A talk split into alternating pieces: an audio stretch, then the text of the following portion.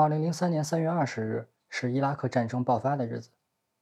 当著名的美军幺零幺空降师经由伊拉克南部的什叶派圣城纳杰夫，全力向巴格达进军时，当地的市民集聚路旁，驻足观望着一波波绵延不断的坦克、装甲车和士兵部队。此时，一位《纽约时报》记者把话筒对准了人群中的一名男子，问道。你希望美国人能给伊拉克带来什么？该男子回答：民主、烈酒，还有性。时任美国总统的小布什也曾多次在公开场合表明，美国希望帮伊拉克建立民主。当地的普通市民和世界第一大国的最高领导人有着共同的愿景。不难想象，这注定将是一场美好的双向奔赴。如今二十年过去了。那么他们成功了吗？你好，这里是读后感，我是 Kenny。今天准备与大家分享的书叫《自由的未来》，作者是师从国际政治学大师塞缪尔·亨廷顿的知名学者法里德·扎卡里亚。本书是作者2003年所著，我读的版本是上海译文出版社2014年出版的，译者是孟璇。全书由几十篇短小精炼的散文构成。篇幅都不算长，且文章之间具有一定的独立性，非常适合那些平时工作繁忙、很难挤出完整时间的人群阅读。作者的老师亨廷顿在上世纪九十年代曾说过：“世界上有三次民主浪潮。如果按这个概念，至少后面两次都完整的发生在过去的二十世纪。从欧洲到拉美，从东亚到非洲。”浪潮疯狂席卷全球几十个国家和地区，短时间内就为各地带去了民主制度和自由化。在看似全面胜利的背后，民主之风是否刮过了头？制度会不会过于自由？自由和民主之间的关系为何越来越紧张？这些都是作者试图在书中做出回应的问题。民主 （democracy） 来自古希腊语，最初的意思是。人民自己管理自己。早在公元前四五百年，民主的概念就诞生在这片孕育了城邦这种特殊国家形态的土地上。而自由 （liberty） 源于拉丁文，指的是罗马的自由女神，也就是位于美国纽约湾的自由女神像指代的对象。在西方语境里，自由与民主这两个词通常很自然的会被连起来使用，好像自由就是民主。民主就是自由，或者至少二者存在着某种共通性和不可分割性。事实是这样吗？在书的开头，作者首先要澄清的是二者的定义到底是什么。在政治层面，“民主”一词根本上指的是公平公开的选举，它只涉及选择产生政府的过程，而不涉及其他。也就是说，当一个国家从一党专政，走向多党竞争，我们可以说它变得更民主了。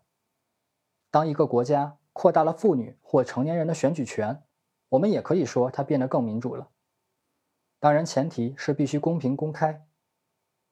需要注意的是，民主只涉及选举过程，至于结果选出了什么样的政府，无论是腐败的、无能的，还是像魏玛时期的希特勒一样独裁的，都有可能。而自由。更多的表述是宪政自由，指的不是政府产生的过程，而是设置政府的目的。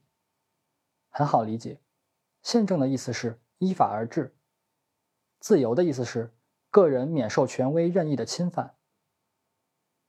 在现代社会，最大的权威就是国家，那么二者合一，宪政自由指的就是政府必须承认某种基本法则以限制自身，从而维护公民个人的生命。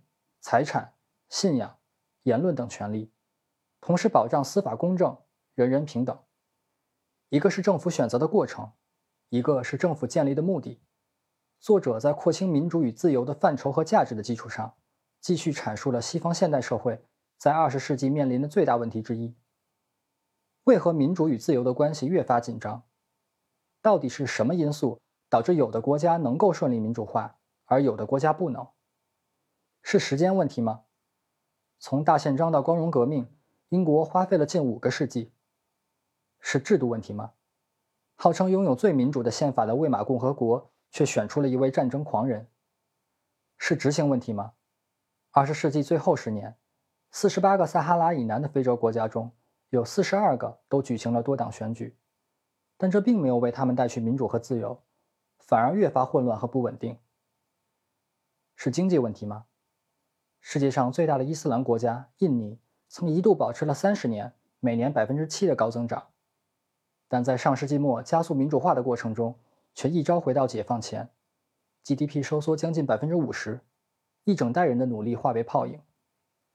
在《自由与未来》这本书中，作者通过全球化的视野，跨越时代、民族、国家、宗教的限制，采用了大量简洁通俗的话语和案例，为我们阐述复杂的政治概念与历史事件。从西罗马帝国衰亡后，天主教教会与国家的权力冲突。一直到二战后几十年来，非西方国家政体向自由民主转型的历程。纵观全书，可知自由与民主之路绝非一片坦途。人民追求自由的路途上，不断的陷入意识形态织就的罗网。政府在让渡权力的过程里，越来越被利益集团所绑架。二者的结合，并没有出现最初想象中的美好图景，反而造成了人民不满、政府低效、民族冲突。国家分裂等一系列问题。最后，作者也探讨了在整个二十世纪自由被过于纵容的情况下，民主化是如何转变美国社会各个层面的。民主化的过程其实就是权力在生活的各个层面逐渐分散和下放的过程。它不单单限于政治领域，而是像一架处于加速状态但失去控制的列车，无脑地冲向经济、法律。医疗、宗教、文化、信息等各个方面，从而造成最直接的结果就是旧有权力结构的瓦解和旧有权力精英的退场。对此，作者列举了大量案例，如信用卡的普及、福音传播方式的改变、艺术和文学品味的变迁、传统经营团体从公共事务中的退出等等，非常有说服力。在书中，扎卡里亚自然也谈及了中国。